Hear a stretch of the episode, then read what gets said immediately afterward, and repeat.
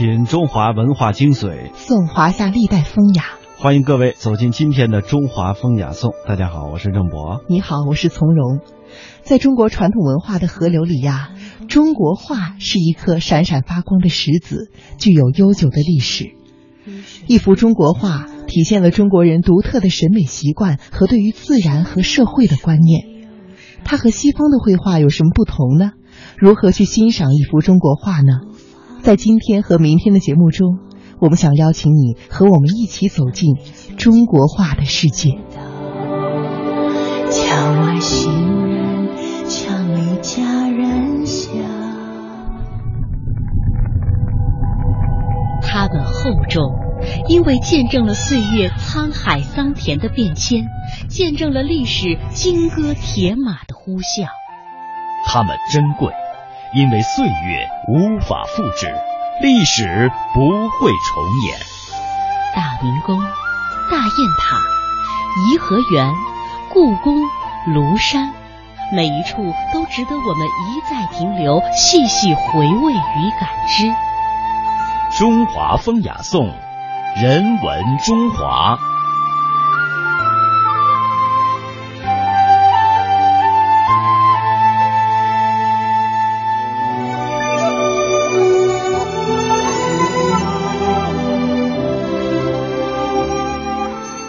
国画起源于古代，它的基础实际上是象形字。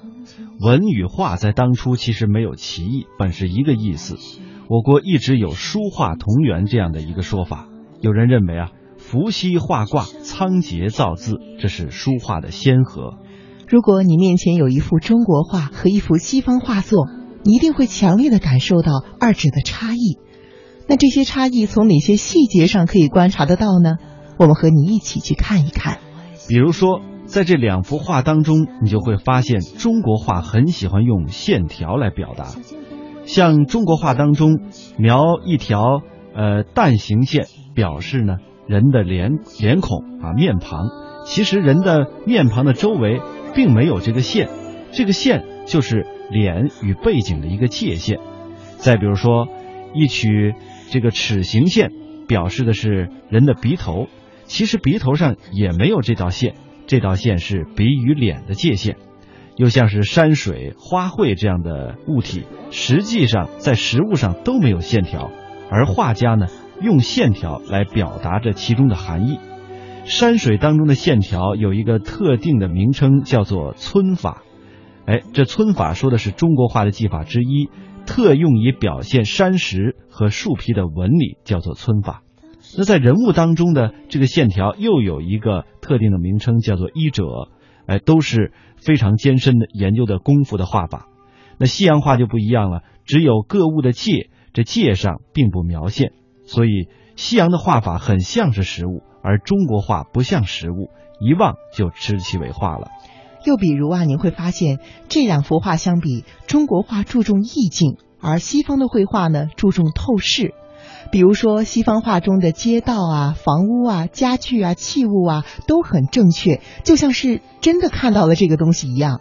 如果是描写在走廊里的光景，竟可以在数寸的地方画出数丈的距离来；如果要是描写正面的铁路呢，竟可以在数寸的地方画出数里的距离来。中国画就不然，不喜欢画市街。画房屋、画家具、画器物等等，而是喜欢画一些像云啊、树啊、山啊、瀑布这些远望如天然平面物的东西。即使是偶然描一些房屋的器物，也不讲究透视法，而是任意表现就可以了。所以中国画的手卷呢，山水连绵数丈，好像是火车当中所见的；那中国画的这种立幅，山水重重叠叠，好像是飞机中所看见的。难怪有人说。中国人作画如同作诗一样，想到哪里就画到哪里，不受透视法的约束。如果我们面前的呢是两幅中国的和西方的人物肖像，我们就会发现啊，在描画人物的时候呢，中国画不讲解剖学，而西方绘画很重解剖学。解剖学呢，就是说西方在画人物的时候啊，必须要记住人的骨骼、筋肉的名称以及形状的种种变态，它是一种艰苦的学问。但是中国人物画家从来就不需要这种学问了，因为中国人画人物呢，目的只是在表现出人物的姿态的特点，哎，不讲究人物各部的尺寸和比例。所以说，中国画中的男子相貌旗鼓，呃，女子呢这个削肩细腰。倘若把人物的这个衣服如果说脱掉的话，奇形可怕啊！但是这非但无妨，却是中国画的一个好处。为什么呢？中国画欲求印象的强烈。所以说要扩张人物的特点，使男子增其雄伟，女子增其鲜丽，哎，这样可以充分表现出他们的性格来，不求形似，而求神似。或许你还会注意到啊，中国画不重背景，而西方的绘画呢很重背景。比如说，中国画不重背景呢，画一朵梅花，一只悬挂在空中，四周都是空白的。画人物，一个人悬挂在空中，好像是腾云驾雾一般。这就是为什么中国画的画纸留出空白的余地很多。很长的一条纸，下方描一株菜或者一块石头，就会成为一张立幅了。是的，西方的绘画则不然，凡物必有背景。像是画水果吧，啊，背景就是桌子；画人物呢，背景或者是室外，或者是野外。那么这个画面啊，全部填涂，不留空白。中国画和西洋画这点差别呢，也是由于这个写实和传神这种不同而生的。所以西洋画重写实，哎，所以说呢，必须要描摹出这个背景来。中国画注重的是传神，所以必须删掉这些繁琐，哎，表现出它独有的这个主题来，以求做到印象的鲜明。所以说啊，中国画和西方画呢，有着截然不同的性格，一个写实，一个写意。中国画写意，西方画写实。而在著名的画家范曾看来啊，这种差异呢有很多的深层原因。一个重要的原因呢，可以追溯到东西方不同的思维方式。我们来听听他怎么说。中国古代人的语言和思维方法，和古希腊的语言和思维方法是不一样的。你看，从苏格拉底开始。他要分析一个人死了以后有没有灵魂的存在，他可以写上数以万计的字来说明、论证这个问题。中国呢，古代的典籍耀眼不凡。你们知道禅宗的典籍，他讲妙物者啊不在多言，不光是佛教如此，道教的经典、儒家的啊原创经典。也是很精炼的，也是耀眼不凡。可是古希腊不这样，他的思维一从开始，他就一定是一个推理的思维，一个演绎的思维。推理的思维就要追根究底，感悟的思维就是得其大要。一个是追根究底，一个是得其大要。这两个思维方法不一样。追根究底，这种思维方法影响了西方雕刻和绘画。你们看西方雕刻，你摸了它，像有皮肤上有温度；而东方的雕刻，你摸摸那个秦始皇墓的兵马俑，你再摸摸乐山大佛，它不在于解剖那么样的精确，那么样讲究。你看这个罗丹，一个青铜时代出来以后。竟然评论家认为，他是根据真实的模特儿翻的，一个真实的模特儿体型啊，翻石膏，然后做出来的铜雕，他能精确到这个地步。米开朗基罗为了研究他解剖尸体，我们想了解一下浅层肌肉就行了，哎，他们的雕刻家要了解深层的肌肉。米开朗基罗毫无疑问的。是人类历史上最伟大的雕刻家。我们可以看他佛罗伦萨城的大卫像，这个像雕的是杰作；还有他在梅迪西斯陵墓上雕刻的晨昏昼夜，这四个雕刻，那简直是令人震撼。如果讲他没有他那个严格的。科学的解剖的常识和知识，他对肌肉的把握哪里可能那么好？你看他画的《新世纪教堂》里面《最后的审判》，里面出现了几百个裸体，每个裸体画都那么好。即使天顶画，也是米开朗基罗画的。圣经故事，从洪水，呃到失乐园，整个都是米开朗基罗。他曾经跟人讲：“我希望我画的油画，人们看的像个雕刻。一般我们人的视角只能六十度。”在六十度视角里面所看的远近物体构成的它的形状，构成的它的透视的变化，都离不开我们这个六十度视角。古代西方的油画都是在六十度视角之内的一种透视关系，可中国你看啊，我举一张画，《清明上河图》呢，他这个画画的几十里的一个场景。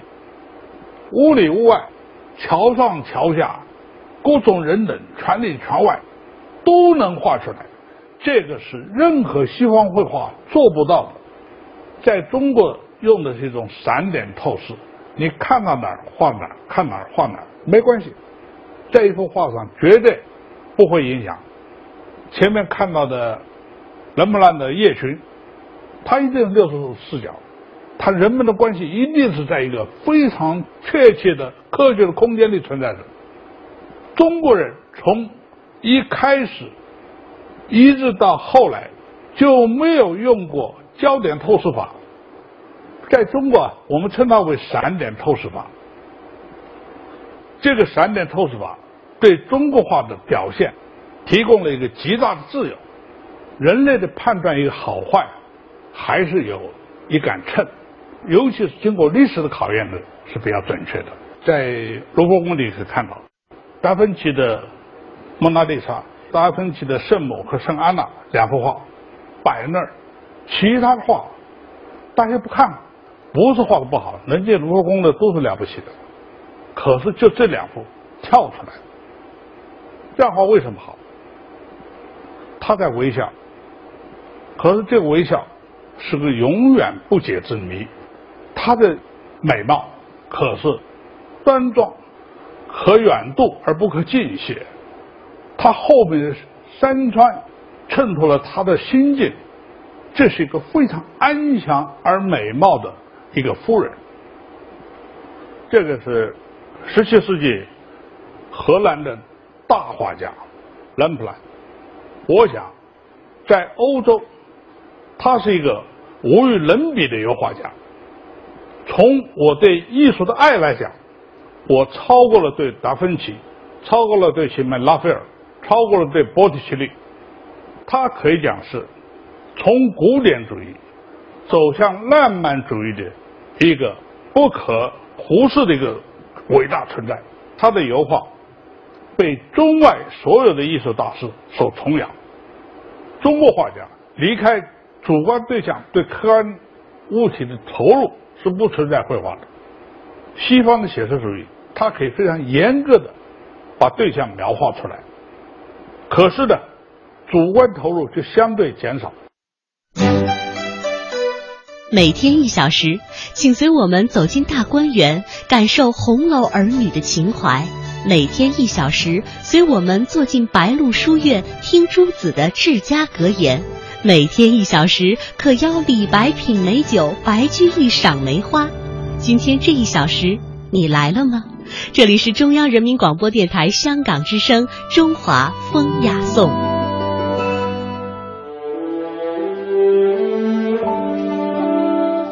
中华风雅颂，欢迎各位继续收听。我们接着来说中国话。中国画呢，主要分为人物、花鸟、山水这几大类。那表面上来看呢，中国画是以题材分为这几类的，其实是用艺术表现的一种观念和思想来分类的。所谓画分三科，其实就是概括了宇宙和人生的这三个方面。那么人物画所表现的正是人类社会人和人之间的关系，山水画表现的是人与自然的关系，将人与自然融为了一体；而花鸟画呢，则是表现大自然的各种生命与人的相处。中国画之所以分为人物、花鸟、山水这几大类，其实是由于艺术升华的哲学上的思考。三者之和构成了宇宙的整体，相得益彰，这才是艺术的真谛所在。嗯，比起山水画和花鸟画呀，人物画的出现呢是最早的。人物画按照题材呢，大体可以分为道士画。道士画呢，就是以道教和佛教题材为内容的绘画。然后呢，是仕女画、肖像画、风俗画，还有历史故事画等等。人物画呀，力求人物的个性刻画的逼真传神，气韵生动，形神皆备。他的传神之法呢，常把对于人物性格的表现寓于环境、气氛、身段还有动态的渲染之中。所以说啊，中国画论上呢，给了人物画一个特定的说法，叫做传神。哎，花鸟画呢，在魏晋南北朝之前，一直都是以图案纹饰的方式出现在各种的陶器以及铜器之上的。那个时候的一些花草、禽鸟和一些动物啊，具有神秘的意义，也有着复杂的社会意蕴。人们描绘它，并不是在艺术范围之内表现的，而是通过他们传达社会的信仰和君主的意志。这种艺术的形式呢，只是服从于内容的需要。嗯，山水画常常表现的呀，有山水、石、树、房屋、楼台、舟车、桥梁，还有自然界的风雨、阴晴、雪日、云雾，以及春夏秋冬的气候特征。按照色彩的不同呢，山水画有青绿山水。它的主要颜色呢是绿色，有浅绛山水，主要颜色呢是赭色，也就是浅棕色。还有金碧山水，金碧山水呢比起青绿山水啊，就是多了金色。最后呢，还有非常重要的一种山水呢，就是水墨山水了。没错，这儿提到了水墨，水墨是中国画当中非常有特色的一点，因为长期以来水墨画在中国的绘画史上占有着极其重要的地位。中国画里讲究的是墨即是色。也就是说呢，墨的浓淡的变化就是色的层次上的变化。还有一种说法叫墨分五彩，哎，说的就是色彩缤纷，可以用多层次的水墨色这种色度啊来代替之。北宋的沈括在《图画歌》当中有这样的表述：江南董源传巨然，那么淡墨青蓝为一体，说的就是水墨画。唐宋人画山水多湿笔，出现了水韵墨章之效果。元人呢使用干笔，墨色呢有着更多的变化，有如间五彩这样的效果。那么越到后来呢，随着朝代的发展啊，水墨画在中国画当中的比重越来越大。哎，以调入水分的多寡和运笔的急缓，以及笔触的长短大小的不同，后来就造成了这个笔墨的技巧千变万化，以及明暗的调子变得越来越丰富了。嗯，水墨呢也是集中的体现了中国画写意的特点，在造型上啊不追求表面上的相像，而讲求的是妙在似与不似之间和不似之似的这种趣味。他形象的塑造呢，就是以传达出所描绘物体的神态、情韵，还有画家的情感为要旨。因此啊，就可以舍弃那些与呃本质呢关联不大的部分，而专门的体现出那些最重要的、能够表现出神情特征的部分。甚至可以打破时空的限制，把处于不同时空中的物象啊，按照画家的感受重新的布置，构造出的是一种画家心目中的艺术境界。于是，雨晴啊，风晴雨雪、四时朝暮，还有古今人物啊，都可以出现在同一幅画中了。小剑不问声坚强。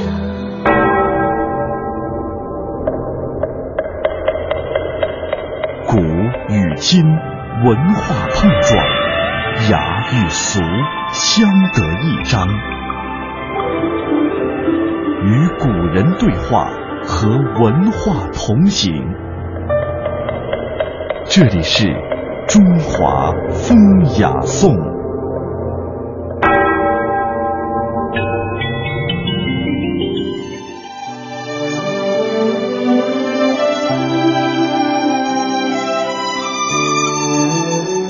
说到了中国画呢，我们必定要追根溯源。最早的中国画是原始的岩画和彩陶画，后来在两千多年前的战国时期啊，出现了画在丝织品上的绘画，称之为帛画。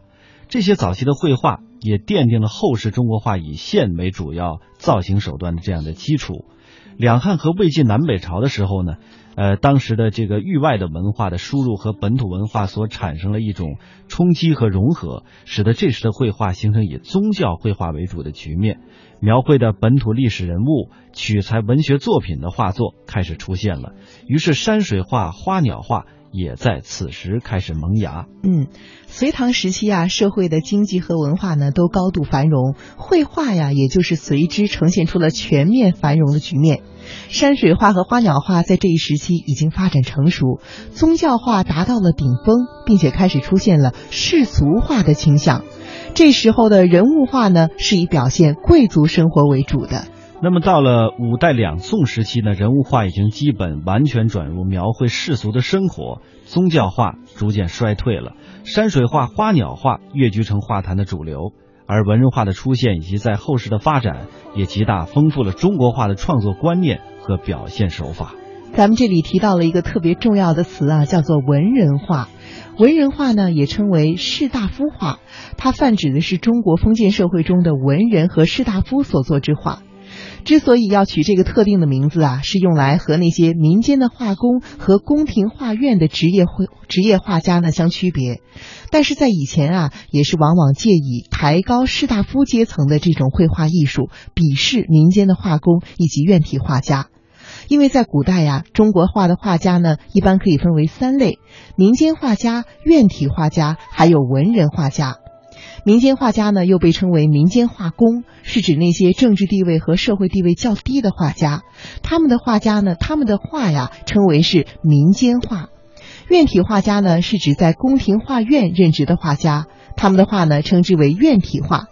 这类作品呢，为了迎合宫廷的需要呀，多以花鸟、山水、宫廷的生活以及宗教的内容作为题材。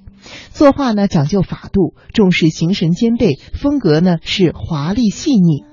而文人画家一般是指在绘画上有一定造诣的文人和士大夫，他们的画呢就称之为文人画了。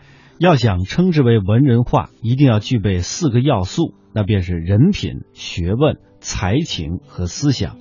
文人画在创作当中特别强调强调的是书画同源，哎，因为他们很注重啊画家本人的人品及素养。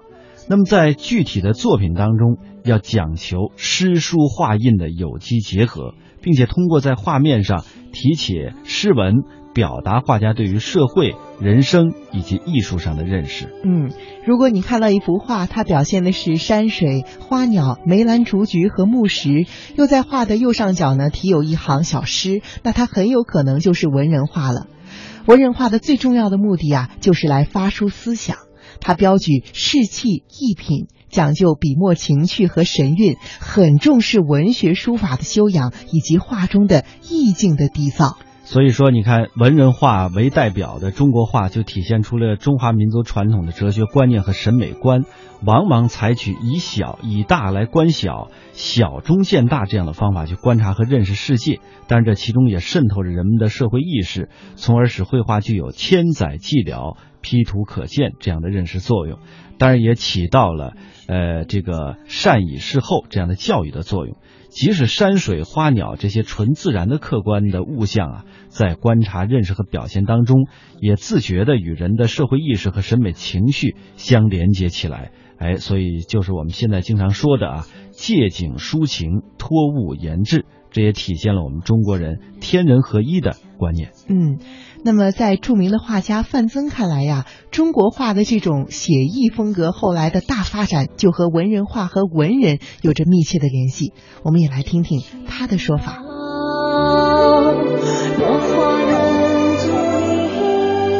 中国画家离开主观对象对客观物体的投入是不存在绘画的。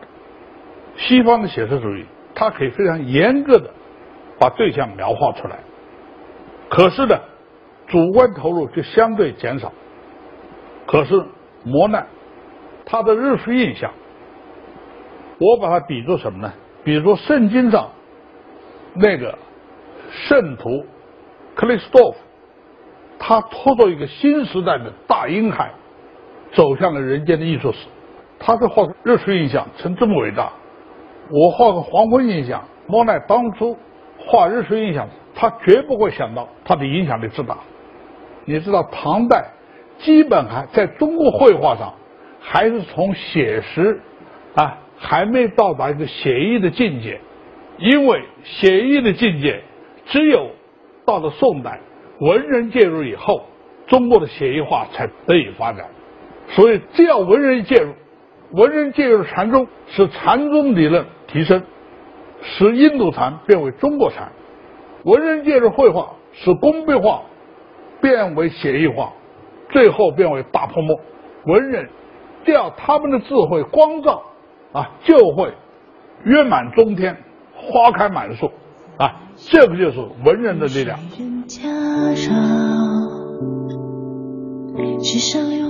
今天啊，我们把中国画的故事开了个头。